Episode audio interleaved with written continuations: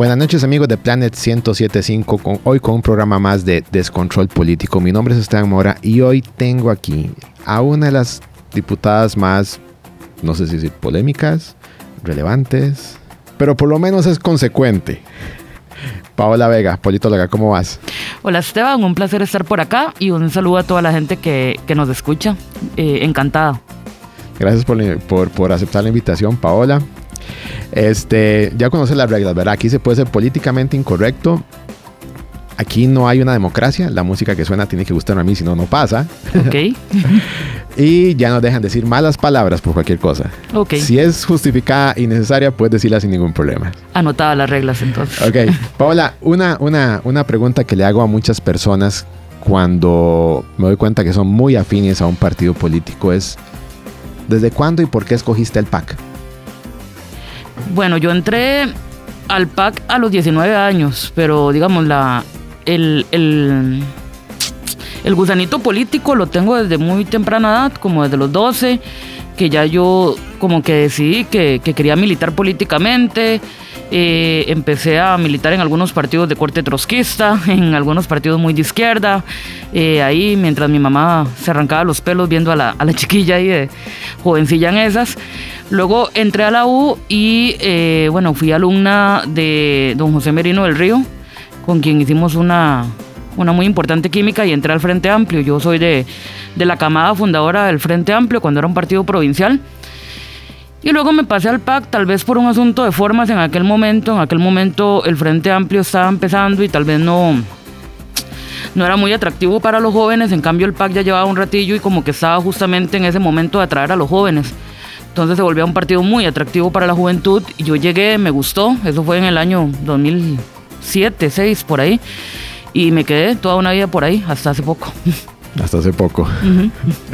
Paola, una, yo puede ser que difieran algunas veces en la forma, pero muchas veces en el fondo realmente aplaudo tus posiciones. Eh, me gusten o no, por lo menos son consecuentes y eso yo se lo admiro a cualquier persona. Eh, tu paso por la asamblea, si es cierto, ha sido polémico, lo cual, cualquier cosa por encima de Melvin Núñez es bueno. este, pero siempre me quedó una duda sobre ahora hacia el puro final. Era de por qué escogiste apoyar a Wilmer Ramos y no a Carolina Hidalgo en la pre-campaña. Porque ahí mismo, justamente en esa silla, eh, yo invité a un amigo que se llama Luis Carlos Vargas y él hablaba justamente eso. O sea, de, del caso tuyo y por qué apoyar a Wilmer y no a Carolina es un razonamiento muy complicado de entender para la gente que no es del partido. Así que voy a, voy a hacer como el mejor esfuerzo porque se entienda. Eh, lo que yo visualizaba en, el momento previo a la convención era un partido en una crisis ideológica, un partido que se estaba alejando de, principios elementales, especialmente con este último gobierno, que bueno, yo lo digo en mi carta de salida, y veía la necesidad de, retomar un progresismo integral que eh, retomara tanto los derechos económicos como los derechos identitarios culturales con el mismo peso.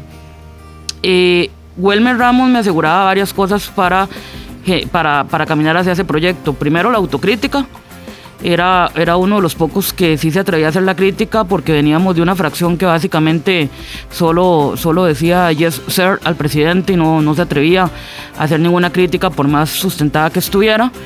Eh, una claridad de Don Welmer de que se había perdido esa ruta y eh, una disposición a negociar, digamos, los aspectos donde él tal vez no era tan progresista integralmente, que era esta agenda identitario-cultural. En el otro lado, eh, y aquí no pongamos nombres, llámese Carolina o no, pero el otro, el otro bando que quería tener el control del partido, eh, no, no era autocrítico, creía que todo se estaba haciendo bien, eh, no veía la necesidad de un cambio, quería seguir, era un grupo apoyado por el presidente, por Carlos Alvarado, ¿verdad? Y, y además no les veía intenciones de profundizar en ninguno de los dos temas. En el económico y social, eh, básicamente se habían plegado a, otros partidos como Liberación y el PUS. Y en el identitario cultural tampoco es que hayan dado las grandes luchas, porque realmente en muchos temas yo me quedé sola, como norma técnica, como hablar del aborto, como. Entonces tampoco era como que hayan sostenido esa bandera tan. Entonces, bueno, haciendo toda esta valoración, yo pensé que el mejor apoyo era para Welmer en ese momento y todavía creo que fue la mejor elección. Sin embargo, creo que a nivel personal quizás yo debía haber salido del PAC antes de esa convención. Creo que el error fue depositar en la convención una esperanza de que podía solucionar estos problemas que yo veía. Está el PAC en una profunda crisis. No es la primera vez que yo escucho eso, ¿sabías?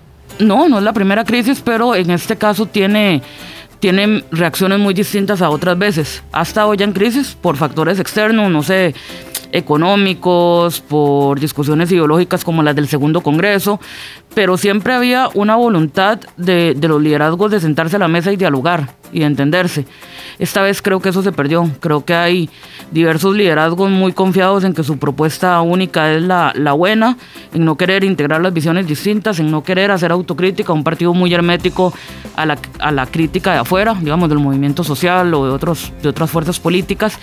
Entonces, eh, creo que eso es lo que lo ha profundizado, que, que las reacciones no están siendo las mismas. Y por supuesto el desgaste de ocho años en el gobierno que, que pesa.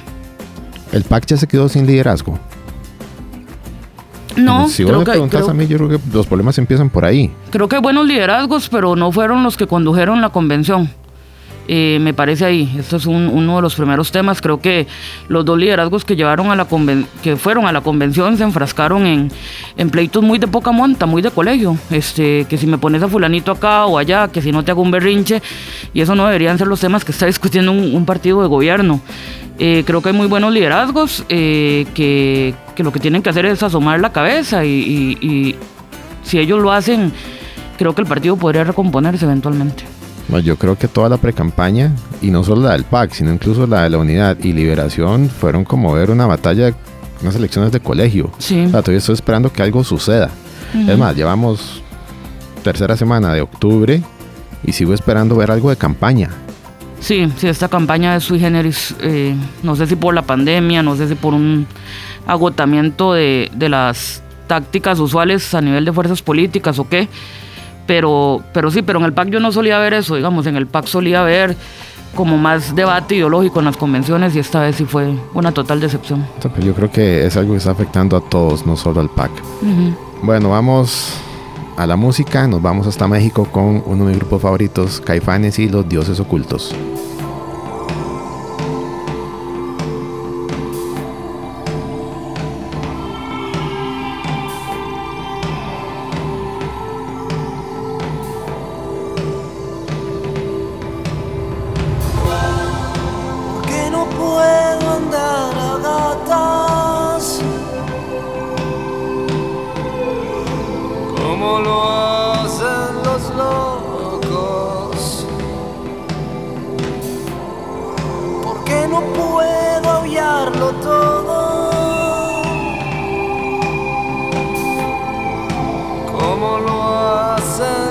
Lord.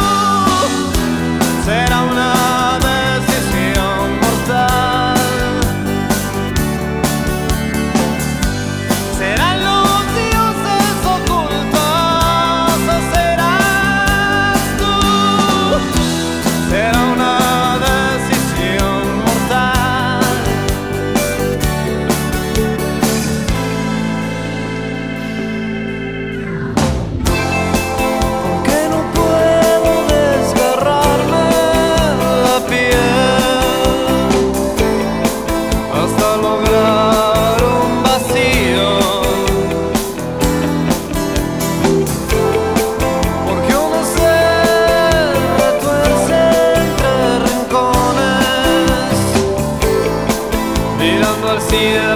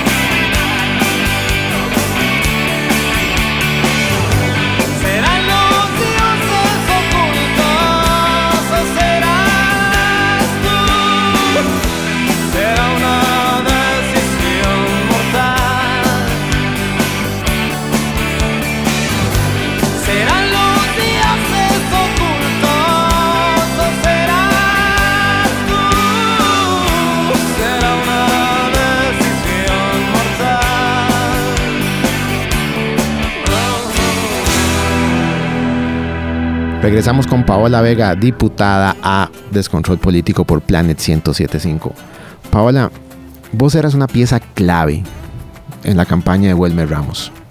Yo en un momento, y de hecho lo discutí aquí con Esteban Cerdas, creímos que vos eras quien le aportaba ese progresismo a la campaña de Wilmer Ramos, que, y lo, digo aquí, lo dijimos en su momento, o sea, Wilmer Ramos no es progresista, vos le aportabas esa ala, y creo que fuiste una pieza clave para, salvo, salvo Punta Arenas, él recogiera votos en, en otras zonas. ¿Por qué salir de la campaña y después por qué salir del PAC? O sea, ¿estás clara el golpe que le pegaste al, al, partido en, en, este momento? No, no, no, porque no fue esa la intención. Yo creo que las valoraciones fueron de, otro índole, de otra índole. Eh, bueno, con Don Welmer creo que el tema es simple, la alianza nunca fraguó. De mi parte hubo disposición a hacer una alianza, pero esa alianza implicaba compromiso de ambas partes y no la hubo. Es ahí donde, donde yo decido salirme de la campaña. Eh, y bueno, la decisión de salida del PAC en realidad era un, era un tema que yo venía masticando hace muchísimo tiempo. Eh, más o menos el clímax de esta decisión se empezó a dar con empleo público, donde ya yo vi que no había oportunidad de, de hablar muchos temas, incluso en la mesa con el presidente era imposible plantear una posición distinta eh, de manera madura, de manera tranquila. Y yo ya, ya lo venía hablando hace tiempo, creo que la convención y los sucesos post-convención aceleraron mucho porque me pusieron de frente una foto donde yo me sentía muy ajena, una foto de querer repetir el mismo error que básicamente yo lo resumo a querer el poder por el poder, pero sin plantearse para qué queríamos seguir siendo gobierno. De hecho, yo muchas veces les dije, o sea, yo, yo no sé si lo mejor para el PAC y para el país sea que volvamos a ganar un tercer gobierno. Y yo sé que esto es muy ingenuo de una persona en política, pero, pero me parecía lo más sincero. Era necesario un cambio para que el partido hiciera una autocrítica, para que volviera a reconciliarse con posiciones eh, de otras épocas. Sin embargo, yo veía a la gente muy, muy interesada en ganar por ganar sin definir el para qué.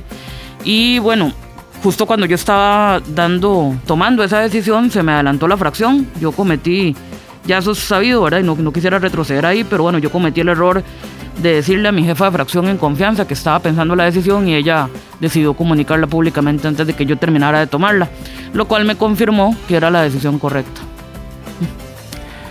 Eso que estás diciendo es muy importante, Paola, porque coincide con algo que yo he estado diciendo y muchas personas también durante esta campaña. De hecho, este, este fin de semana pasado estaba haciendo un análisis en un space en Twitter y justamente me concentré en Eli Feinsack y en José María Figueres por dos ejemplos. Y en el caso de Eli Feinsack porque para mí es absurdo estar a favor de las vacunas y en contra de la vacunación obligatoria. Eso es simplemente populismo.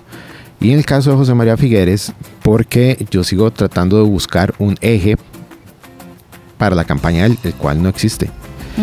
Entonces, ante la ausencia de todos estos temas, ante la ausencia de un eje central que una toda la campaña, concluyo que toda esta gente está simplemente en esto por ego, por poder, por ver hasta dónde llego, estoy por mí mismo.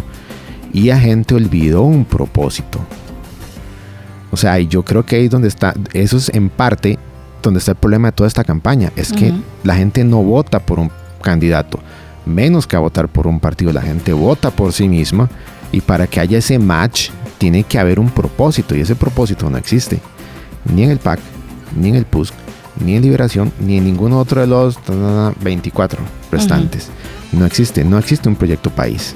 O sea, y que en este momento no estemos en campaña me parece que es un síntoma de eso. Nadie está comprando ideas. 60, 70, 80% de la gente dice que no tiene nadie por quién votar. O sea, esto está mal. Paola, ¿cómo ves vos esta carrera de cara al 2022, empezando por el PAC? No, definitivamente hay una crisis de representatividad de los partidos políticos. Creo que, que los partidos políticos en Costa Rica, y esto, esto es normal en los partidos políticos, eh, se han hecho muy herméticos, están dejando de leer el entorno, están dejando de leer las demandas ciudadanas y son incapaces de construir un relato. A, mí cuando estaba en el PAC me daba mucha risa porque veía que todos los partidos del relato eran anti-PAC y la mayor cantidad de la gente, o sea, no, no le interesaba... Un saludo a Pedro Muñoz. Exacto, no, no, le interesaba ese relato. Lo que quería era que le resolvieran las cosas inmediatas, eh, como sentirse plena, sentir el, pleno reconocimiento de sus derechos, tener pan en la, en la mesa, eh, tener un empleo decente, un salario, un, ingreso estable. Y esa lectura nadie la estaba haciendo.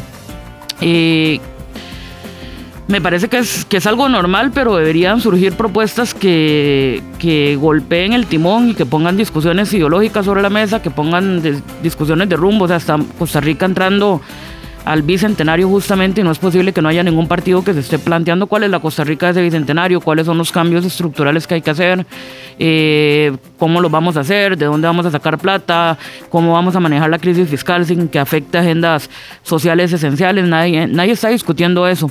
Entonces me parece que esta campaña va a ser una, una campaña tránsito, una campaña puente, lamentablemente, y, y de ahí podrá pasar lo que sea. Yo estoy muy asustada. Eh, creo que ante esta incertidumbre y ante esta ausencia de ofertas concretas, cualquier cosa puede pasar. Cualquier outsider que a último momento tenga un, levantón o algo podría eventualmente estarse llevando el voto. Entonces ahí hay una responsabilidad de los partidos que sí son verdaderamente democráticos y que sí creen en, la democracia representativa de, lograr que eso no pase, ¿verdad? De ofrecer de verdad propuestas, de hacer una campaña más de altura. Yo, yo coincido con vos en todo eso. Yo no estoy tan, tan asustado, eh, digamos, por un outsider medio loco que quiere hacer algo. Todavía no, esa parte todavía no me preocupa, en realidad. Y, este, digamos, mis cálculos y más o menos extrapolando todo lo que puede suceder, uno dice, no, digamos que Costa Rica queda en una zona segura. El principal riesgo posiblemente es Fabricio y es muy difícil, salvo que Fabricio llegue con Figueres, Fabricio pierde una segunda ronda. Y ni siquiera está seguro que pueda colarse a una segunda ronda. Entonces de momento no me preocupa. Los que son una amenaza, no tanto por malos, sino por torpes, no van a ser candidatos de medio punto o un punto. Entonces realmente no me preocupa. Mm, me, genera cierta incomodidad que le estén robando votos a gente que, puede hacer un mejor proyecto, pero de ahí, eso es responsabilidad de cada campaña. Lo que sí creo Paola, es que ya vivimos el agotamiento de los partidos políticos y esto no tiene marcha atrás. Todos se van a encoger. Tanto el PUS como el PAC como Liberación, que son partidos tradicionales, no van a volver a crecer más. O se perderá una generación o quién sabe cuántas elecciones pasarán antes de que vuelvan a crecer. Pero yo no veo los partidos liderando grandes reformas. Veo personas y veo movimientos. Para mí los partidos se acabaron. Pues no creo, el partido político siempre, siempre va a ser una, una institución importante a nivel social, más en un país tan democrático como Costa Rica. Lo que sí creo es que va a tener que oxigenarse de movimientos y personas, digamos, hasta que estos partidos no abran las puertas y no permitan que la gente de afuera les dé la lectura de cómo los ven, eh, va, va a pasar lo mismo. Y tampoco me preocuparía la muerte de algunos partidos porque yo, esto sí, sí me gustaría dejarlo claro, los partidos políticos son vehículos y no fines en sí mismos, que es algo que les pasa, que tienen una, una obsesión con perpetuarse en el poder, aun cuando estén haciendo daño a la sociedad, cuando deberían de tener una autocrítica, y es válido decir, hasta aquí llegamos, este fue nuestro aporte, y a partir de ahora de, pues, buscar otro, otra forma de agrupación eh, es totalmente válido, digamos, el partido no es un fin en sí mismo. Paola, ¿querés presentar la próxima canción? Ok, la próxima canción es de uno de mis artistas favoritos, de Charlie García, argentino. Eh, soy fan de la música argentina desde, uh, desde, muy joven. Eh, y bueno, Charlie pese a ser de los más recientes, digamos, de los que me gustan, y eso que ya es bien viejito, es, es un gran tipo. Charlie García, con Charlie nació el rock and roll en Argentina prácticamente. es que yo me remonto como a las épocas de Arcoíris, Almendra, todos los orígenes antes de Spinetta y todo, y sin Miguel Abuelo.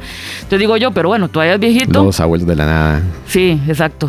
Eh, pero y Charlie, Charlie es único, es excéntrico, lindísimo y y espero que, que, esté vivo por muchos años más. Esta canción se llama Asesíname y es una de mis favoritas.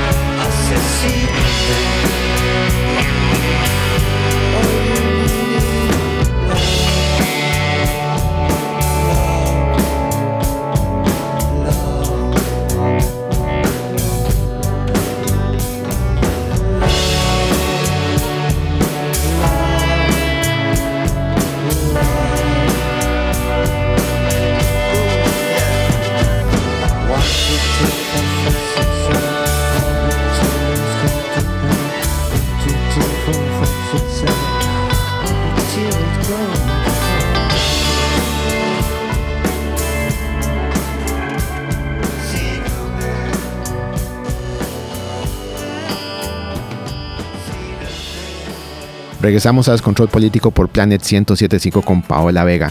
Paola, las posibilidades de las diputaciones del PAC en 2022, ¿cómo las ves? Ay, Yo creo que ya eso es un asunto que deberían de, de valorar más ellos que yo. Me siento un poco rara, tal vez analizándolo después de salirme, pero a grosso modo, di, las veo complicadas. No, complicada es un Las veo, piropo. Las veo complicadas no solamente por el debilitamiento que ha tenido el PAC, sino por la automización de este montón de partidos políticos, que va a pasar lo que decías, que algunos partidos ni siquiera van a llegar a una curul, pero sí le van a quitar voto a otras posibilidades. Y mm, no sé, pinta fea la próxima Asamblea Legislativa en general, la verdad. Eh, le pintará fea para el Ejecutivo. Hay diputaciones, hay, hay candidaturas muy buenas en el PAC, hay otras muy malas. Eh, yo espero que, que estas, estas que te digo que son muy buenas, ojalá puedan quedar. ¿Cuán- ¿Qué número proyectas vos más o menos?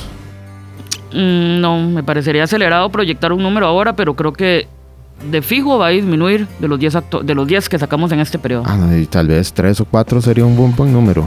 Ah, ¿cómo está? No sé, no, no soy tan, tan tan radical, pesimista. no, pero vamos a ver. es que la Debe ser que todavía le tengo un cariñito ahí. Obvio, la, no, no, yo tengo muchísimas amistades en el PAC y, y- y hay gente que respeto y quiero mucho, pero de ahí sí, la atomización, o sea, la cantidad de, de- de opciones de uno, digamos, Rolando Reyes es una opción de uno, Rodolfo Piso es una opción de uno, Eli No, es una opción sí. de uno, exacto, Fabricio va a estar en la asamblea, este, paréntesis, ¿verdad? No, no voten por Camilo, eso sí, para que no llegue a la asamblea, Ay, sí. este, eh, pero No, pero decía que va a ser malo para la Asamblea más que todo porque veo un exceso de perfiles muy antiderechos humanos, muy reaccionarios, eh, que, que definitivamente van a ser bloque. Van a ser bloque independientemente de la fuerza política de la que vengan. yo- yo creo que y en la cancha del progresismo veo poquita gente. Sí, aparte de eso, yo también creo que esta gente ni siquiera sabe por qué quiere llegar ahí. Ah, no. O sea, es simplemente, y creo que esto es un problema que acrecentó esta Asamblea Legislativa, es que nos quedó la idea de que cualquier patas vueltas puede llegar ahí. Es que técnicamente sí. Exacto. Lo que pasa es que, de, o sea, lo, lo ideal, digamos, y ahí yo no voy ni, ni por los títulos, ni por el estatus, ni nada, sino que sean personas que tengan claro qué es lo que quieren llegar a hacer y cómo. Pero sí, eso, eso no está pasando, lamentablemente. Paula, te voy a hacer una pregunta incómoda, pero ya ahora que te saliste del pack, digamos que deberías poder responderla. Ok. ¿Cuál es la mejor opción de cara al 2022? Como todo ciudadano la estoy valorando en este momento. Ah, no, no, no, Paola. Ok, aquí se puede ser. no, yo lo voy a decir públicamente en el, en, o sea, estoy haciendo la valoración, creo bueno, que de- de- definime así como que las. voy a hacer un voto informado. Y entonces y quisiera ver planes de gobierno, quisiera ver algunos debates, analizar la trayectoria de las personas, pero cuando, cuando tenga decidido por quién yo lo voy a hacer públicamente antes de las elecciones, porque creo que es un deber ciudadano. Eh, Hacerlo público. me parece que sí, me parece que... De ahí, a ver, si ya yo eh, me salí después de 19 años de militancia de un partido político y, y dije, esta no es la opción, debería tener también una corresponsabilidad de decir, bueno, ¿cuál es la opción en estas elecciones? Ok, un paréntesis hay. cuadrado. Un paréntesis cuadrado, Paola. ¿Vas a brincar a otro partido político? No lo sé, no, muy posiblemente sí, no sé cuándo. Yo, o sea, como pez en el agua, yo soy una persona de partidos políticos, digamos, este, no me imagino mi vida sin estar en un partido político, es algo que yo, yo vivo la militancia 24/7, me encanta, me encantan las tareas de un partido, la organización, la conducción, todo. Lo que no sé es cuándo, digamos, de momento, de, momento estoy acomodándome con la salida del PAC, este, poniéndole a la agenda legislativa que ya se nos acaba y hay mucho que sacar. Entonces no sabría decirte a cuándo y a cuál, pero, pero sí, sí me veo en otro partido político. Paola, empecemos a descartar nombres. Ok, seamos, in- seamos políticamente incorrectos. Ajá. Dado lo que sucedió esta semana, eh, lo que publicó el Wall Street Journal, ¿qué tenés que decir de la candidatura de Rodrigo Chávez? No, descartado. Yo jamás votaría por un acosador No, sexual, pero además su propuesta económica está a años luz de la mía, ¿verdad? Más allá de todo. No, no, la propuesta de Rodrigo es para beneficiar- beneficiar a los ricos y punto. Exactamente. Pero es que para mí ni siquiera debería estar en contienda. No, no, además es una persona que no, no conoce bien al país, que, que ha demostrado formas incorrectas en la gestión política. Me parece que será un atentado llevarlo al poder. Eh, y bueno, y por supuesto yo, yo no podría votar por personas con antecedentes de acoso sexual. Bueno, estamos seguros que Rodrigo Chávez no va a ganar. Pero, y si vemos bien, toda esta semana, estas semanas ha estado como que muy calladito, pero alguien le está haciendo campaña. Pilar Cisneros. ¿Qué opinas de eso? Ya, me imagino que Pilar Cisneros representará a alguna gente. En mi caso a mí no, no, no sería el tipo de persona que me represente. No tengo claridad cuál es la agenda de Doña Pilar. Llegar Digamos, la he visto asamblea. siempre a lo largo de su historia periodística con una crítica no siempre responsable, como una crítica muy visceral o muy muy del hígado, pero realmente no, no tengo un gran signo de pregunta sobre cuál es la agenda política de doña Pilar Cisneros. Posiblemente la agenda política sea llegar a la asamblea. Sí, sí, Hacer pero control. nuevamente, ¿para qué? Es que no vamos a la asamblea a calentar la curul, ¿verdad? Hacer control, Bueno, algunos sí, pero yo sí. hacer control, pero, ok, ¿y dónde, está dónde va a quedar la gente que proponga? Eso es lo que no, lo que no estamos encontrando. en que hasta el control político tiene que tener elegancia, digamos. Creo que había diputados anteriormente que hacían un, pro- un control político exquisito, con pruebas, con investigaciones. Eh, el control político me parece que tiene que ir más allá de pegar cuatro gritos en plenario. Digamos, yo me acuerdo de diputados que acudían a los tribunales, que ponían las demandas. Eso es un control político. Pero agarrar y pegar cuatro gritos en plenario no es un control político. Es que hemos, hemos deformado el concepto de control político. Sigamos con los nombres. José. María Figueres. Con don José María, eh, bueno, no, yo no me veo en Liberación Nacional, no, no es un partido como que me haga sentir representada. Tengo muchísimos buenos amigos y gente que aprecio mucho en Liberación, que quiero mucho, como don Roberto Thompson, como doña Karine Niño. eh, y a don José María eh, le respeto varias de sus propuestas, eh, otras para nada, pero no, no, no me vería ahí jamás. Eh, Linet Saborio. No, ¿Por qué no? no, O sea, ¿por qué tan tajante no? no, no. eh, A ver, Paola, era una pregunta de desarrollo. Es de las que menos me representa, de hecho, ¿no? Este. No, no, el Partido Unidad Social Cristiana tiene una propuesta muy de corte neoliberal, muy de élite, muy ajena a lo que yo eh, he defendido, eh, totalmente negacionista en temas fundamentales como cambio climático, derechos humanos de las mujeres, derechos sexuales y reproductivos, no, no me vería ahí jamás. José María Villalta. Pero respeto mucho que una mujer eh, esté O sea, eso luchando es por la gran- Eso es un presidencia. gran progreso en el PUSC. Sí, y me parece una, una, una mujer eh, educada, digamos, que está haciendo política, eh, una campaña política, digamos, decente, y ya eso es una gran ganancia, así que digamos, no, no, no, no quiero decir solo cosas malas. ¿Y José María Villalta? es un compañero que aprecio mucho. Sí. Rolando Araya. Eh, Rolando Araya, no, no, o sea, yo no podría votar por personas que, que niegan la ciencia, que toman cloro, no. ¿Qué nombre me hace falta? ¿Rodolfo Pisa? Jamás. ¿Por qué? Porque ya lo tuve en el gobierno de Unidad Nacional. Ajá, ¿y? y promovió la pesca de arrastre y frenó proyectos muy importantes que eran medulares en, en la agenda política del PAC que yo defendía en aquel momento. Entonces, eh, no, no, no, su, su mira política o su proyecto político no, no es donde yo me siento cómoda. Y finalmente, Fabricio. No, pero la pregunta sobra, ¿verdad? No, no, obviamente no, No. pero, pero ¿qué opinas de...? O sea, yo sé que jamás vas a, ser, vas a hacer match con Fabricio, o sea, eso ni yo tampoco. Pero, ¿cómo ve su propuesta? ¿Cómo ve su campaña? Y es que es una propuesta donde a mí me consideran una persona de segunda categoría a las mujeres. Entonces jamás podría votar por un, por un partido que, que todo lo que hemos avanzado las mujeres en materia de igualdad se lo quiere traer al traste y retrocedernos años luz. O sea, esos nombres que te di son los que yo creo que van a ir, digamos, en el pelotón adelante. No todos tienen opciones. Algunos son distorsionadores. O sea, gente que le va a quitar 2, 3, 4, hasta 5 puntos porcentuales a los de punta y que nos va a complicar el panorama de Ujú. caer en la segunda ronda. Más allá de esos nombres no veo ninguno.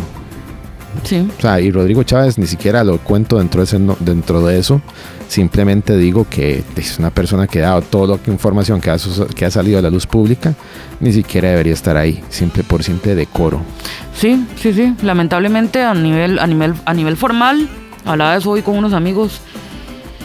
De nuevamente, lo que se le pide a alguien para ser presidente es muy poco. ¿sí? y no, no se valoran todos esos grandes temas. Y- pero sí, entonces en resumen está feo el panorama, me quiere decir. Entonces está, está horrible. sea, Sí, ahora está horrible, está complicadísimo. Vamos a la música, nos vamos a México, los amantes de Lola y beber de tu sangre.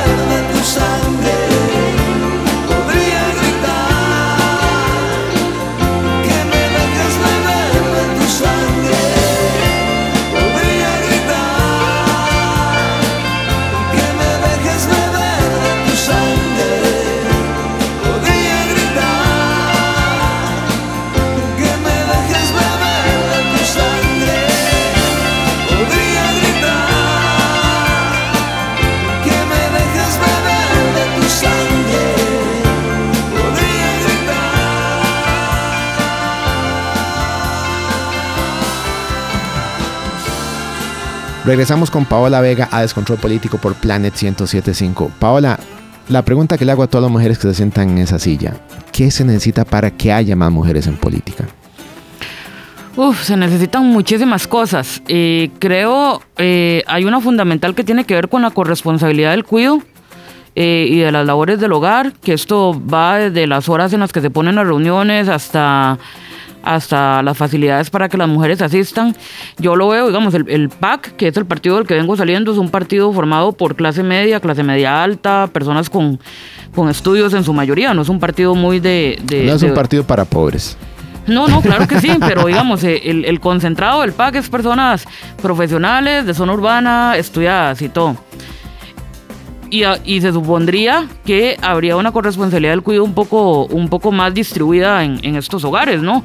Y no lo hay. Entonces, yo, digamos, pasa el caso de que muchas mujeres no van a las reuniones porque a esa hora, a la hora que convocan las reuniones, sí, están haciendo el almuerzo los chiquillos, están viendo la tarea al día siguiente y el hombre sí está en la reunión ahí ya sentado. Yo lo veo en la Asamblea Legislativa es muy gracioso. Cuando vienen las 6 de la tarde, vos ves todos los compañeros diputados están tranquilos, eh, tomándose el tecito y sin ver el reloj ni nada. Y ya vos ves a todas las compañeras donde empiezan a ver el reloj, empiezan a llamar a la casa, y las compañeras diputadas y a decirle a los hijos, este, saca el libro de sociales que ahora vamos a estudiar. Eh, le preguntan a, la familia, ¿me puede sacar el pollo? Ya lo puso a descongelar, tacata. Todas tenemos una vida, bueno, la mayoría tienen una vida extra eh, privada ya cuando llegan que no, no tienen por igual los hombres. El otro elemento es la violencia política. Definitivamente, entrar como mujer a, a, la escena pública y a la escena política es tener que ponerse un cuero encima que te puede afectar, digamos. O sea, yo, yo decía, a mí no me va a afectar nada porque yo llego siendo feminista y me sé toda la teoría de de la A a la Z y no, una cosa es leerla y otra vivirla, digamos, ya cuando entras y ves cómo te atacan, que te atacan desde que entras, digamos, cuando yo entré a los 19 años era decirte chiquita, muchachita y siempre eh, quitarte los méritos, ¿verdad? Y ahora ya de diputada también, digamos, que la violencia que recibís, que te agreden por el físico, que te agreden por acá, por allá, que a los hombres nadie les juzga si los zapatos le combinaban, si andaba bien peinado, si no. Entonces eh, es un ambiente hostil, muy hostil. Entonces hasta que no hagamos educación en ese sentido para que, para que las mujeres no tengamos que... Porque tras de que estamos sacrificando nuestro ocio, nuestra vida privada por aportarle al país, independientemente de la trinchera que sea, porque yo sé que lo mismo hace Marené Solís y una cuña que Paola Vega, que es sacar tiempo de su vida personal para contribuir al país desde su perspectiva. Sí, pero llegamos ahí para que nos agredan y para que nos traten mal de y es muy complicado. Entonces creo que, que, pasa principalmente por esos dos temas, Esteban, por, por lograr que las mujeres puedan estar presentes en, en, momentos donde, bueno, por la corresponsabilidad del cuidado y que las mujeres puedan accesar a espacios políticos independientemente de esas labores que tienen y también, por supuesto, por, por un tema de violencia política. Paola, 60-80% de la gente sin partido. Uh -huh. O sea, y a lo largo de creo que las mediciones que tenemos de todo el año, ese número no se ha movido. Uh -huh. Más bien posiblemente tienda a crecer. ¿Por qué crees que está pasando todo esto? ¿Por qué la gente no cree en los partidos? ¿Por qué la gente ya no cree en los políticos? Sin partido, decir, sin opción de voto. O... Exacto, que la gente que dice no pertenezco a ningún partido, no sé por quién votar. O sea, digamos, Liberación Nacional es un partido que en vez de crecer se encoge. Uh -huh. Ya la última medición creo que llegó a un, creo que era 19%. O sea, está en bajos históricos. Creo que el fenómeno, el fenómeno de las lealtades históricas partidarias cada vez es menor. Eh, y, es lo usual, digamos, no solo en Costa Rica, en todos los países del mundo, que las personas ya no voten por una bandera, sino que ante cada coyuntura electoral analicen las propuestas, analicen el personaje que las representa y, y, varíen su voto. Digamos, esas lealtades de mi abuelito Mariachi a muerte versus el vecino Perico a muerte ya, ya no se dan tanto y me parece normal somos pocos los que los que estamos dispuestos como a una militancia dura en un partido político porque es una cosa es una cosa terrible digamos un partido político te consume te quita la alegría te quita la paz te quita los buenos momentos. Es muy bonito jóvenes también tiene muchas retribuciones digamos también si se quieren meter. es por el comercial para que Pero, digamos, no estoy aguantar, asustando.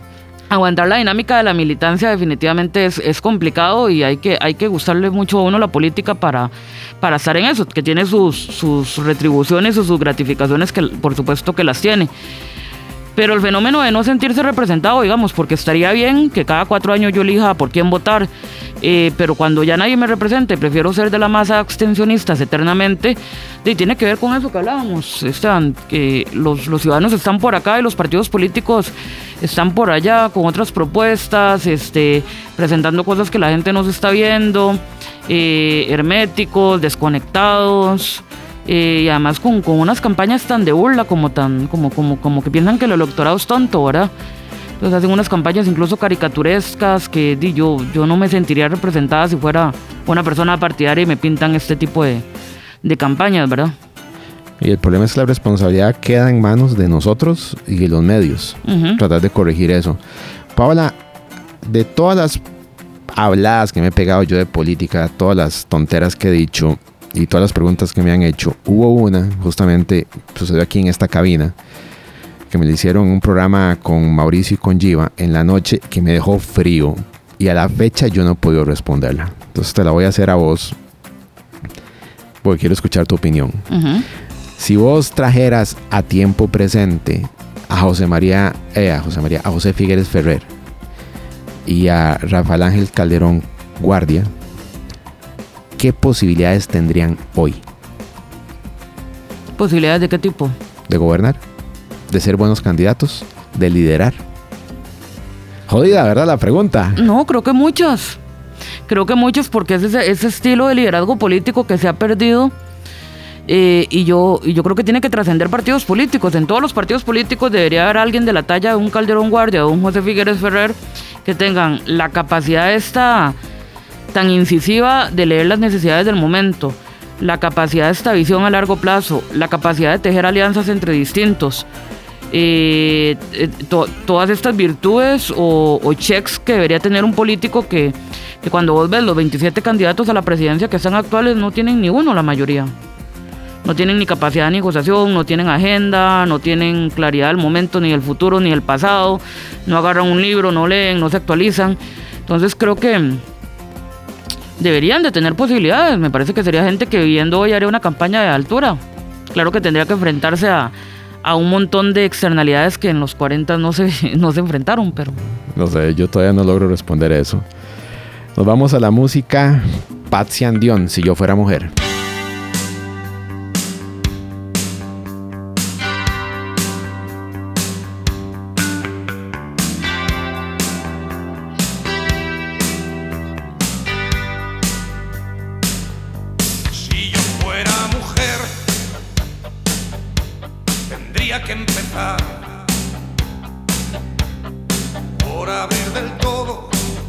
de fondo del mito virginal y del hombre macho. Si yo fuera mujer, podría publicar miles de razones del secreto de Don Juan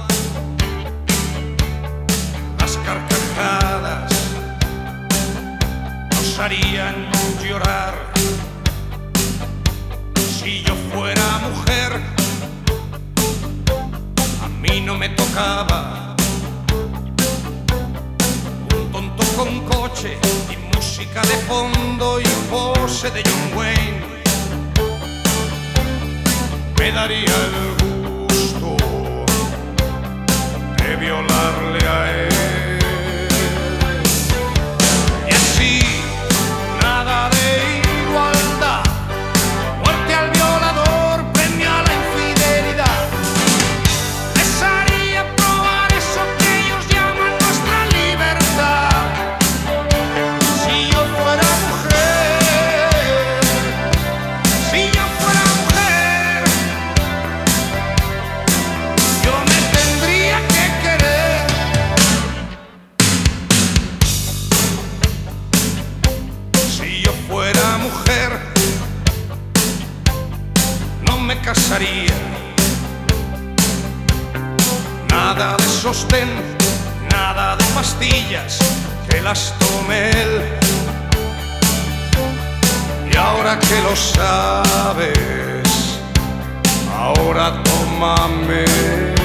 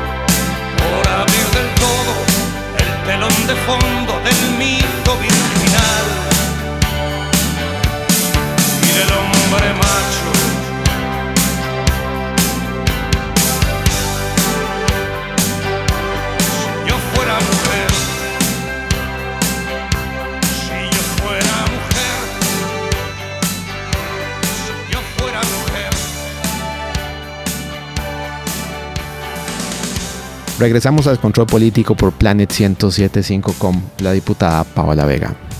Paola, ahora sí chismemos. Aquí entre nos, Ajá. ¿hubieras aceptado la vicepresidencia en el Frente Amplio? No, no, no, no, porque. mm, ¿Cómo, cómo lo explico en términos? A ver.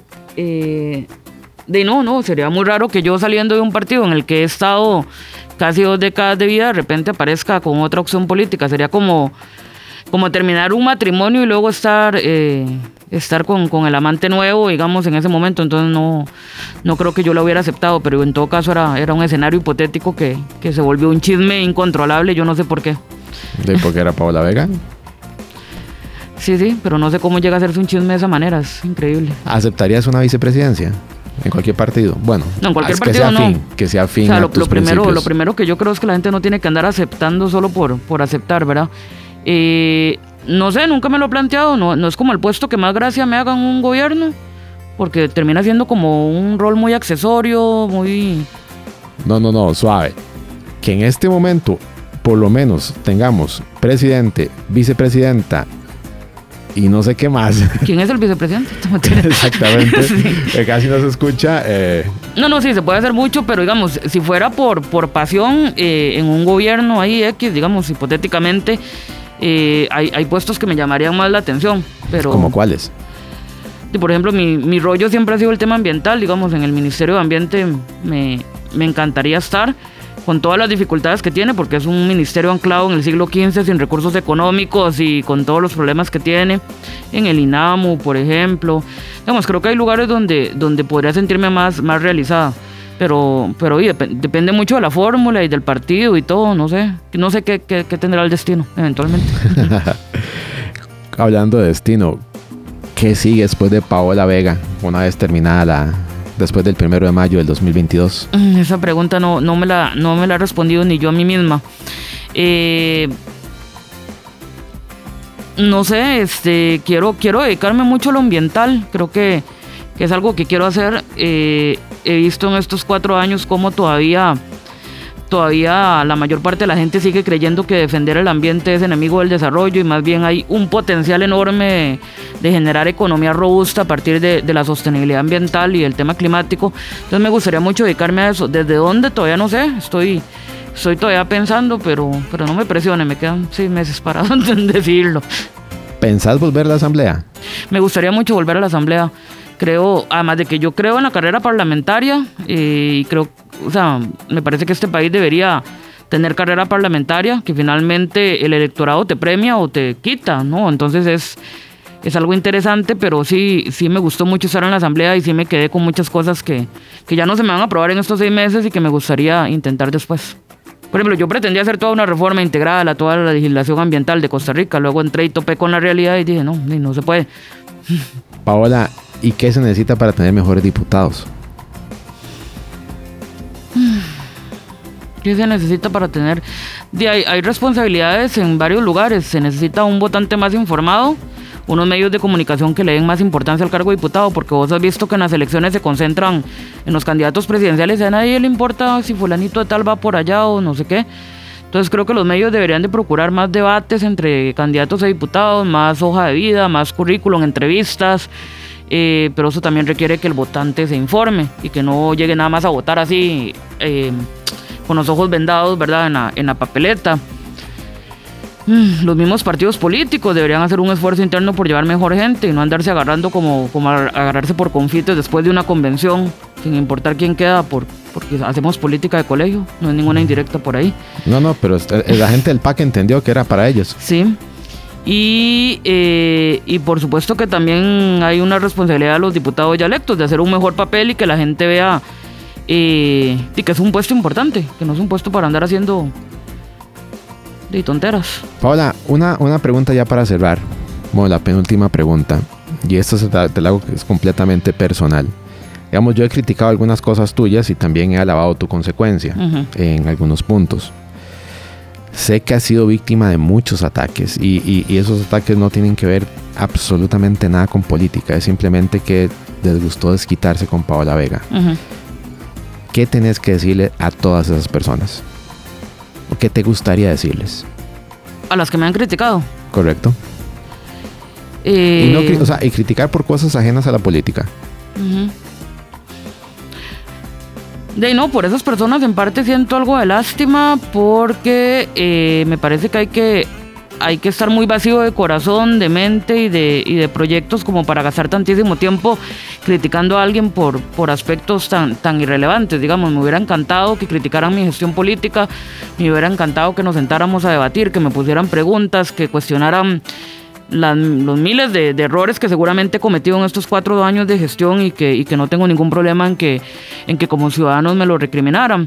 Eh, decirles que, de que tienen que aprender a separar la persona, la persona de la figura política. Digamos, a veces creen que el hecho de que uno esté sentado en una curul lo hace resistente a todo tipo de ataques y lo hace eh, totalmente inmune, pero son cosas que duelen, son cosas que lastiman eh, y no se deberían de hacer a nadie. Hoy me lo hacen a mí porque me odian por unos temas, pero mañana puede ser un familiar de ellos que llegue y que sea igual de atacado y me parece que, que- que en esa lógica no construimos y nos estancamos. Bueno, Paola, una última reflexión ya para despedir el programa. Una última reflexión. Eh, tal vez me gustaría dejarle mensaje a la gente que en política, yo sé que la política es muy racional y que la política es mucho de negociaciones y demás, pero siempre traten de seguir el corazón. Me parece que, que es un principio que en política se ha perdido eh, y muchas veces eh, las personas cambian sus ideales porque les dicen que, que hay que cambiarlos, porque no son posibles, porque lo otro, porque tal, pero en realidad sí es posible, sí es, pos- sí- sí es posible hacer política apegado a los ideales y si un lugar no te garantiza hacer política apegado a tus ideales es el lugar incorrecto. Entonces que nunca pierdan eso en la política. Bueno, muchísimas gracias por aceptar la invitación, Paola. A vos más bien. Este, gente, recuerden, vamos a hacer una campaña que es bastante complicada. Que presten atención, muy cierto eso que acaba de decir Paola. Por favor, guíense por el corazón más que por el cerebro. Y por favor, muchísimo menos por el ego. Nos despedimos hoy. Mi nombre es Esteban Mora. Los dejo con una canción de uno de mis músicos favoritos argentinos, Javier Calamaro y Tu poder sobre mí. Chao.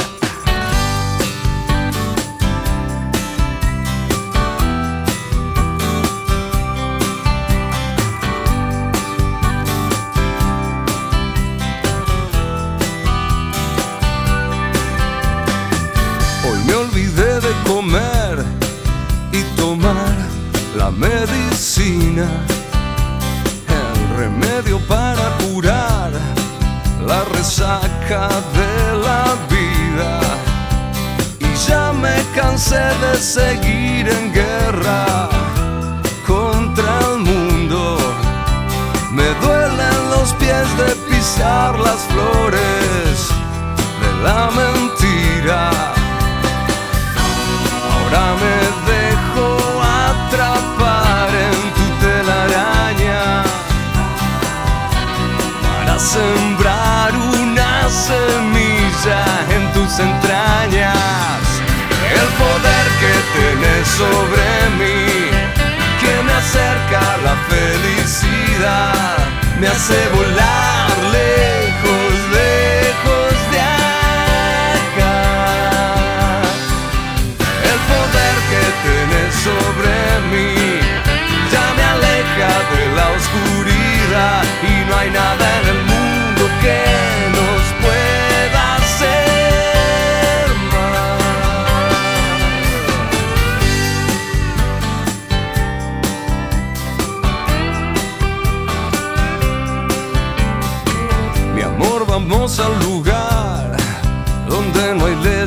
que seguir. No está prohibido respirar, no está prohibido ser feliz. Y ya me cansé de seguir en guerra contra el mundo. Me duelen los pies de pisar las flores de la mentira. Ahora me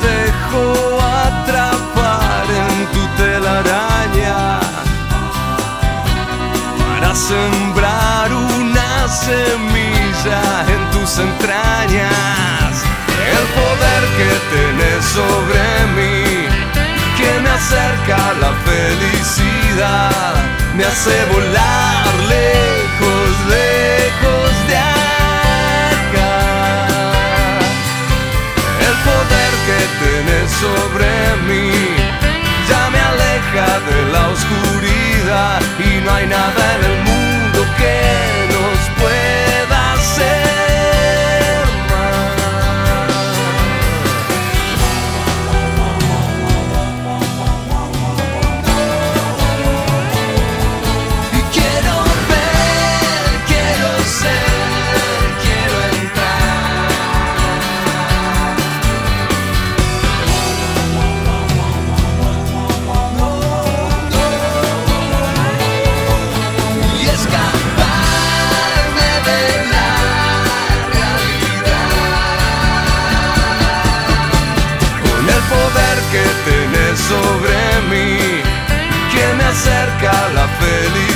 me hace volar lejos, lejos de acá.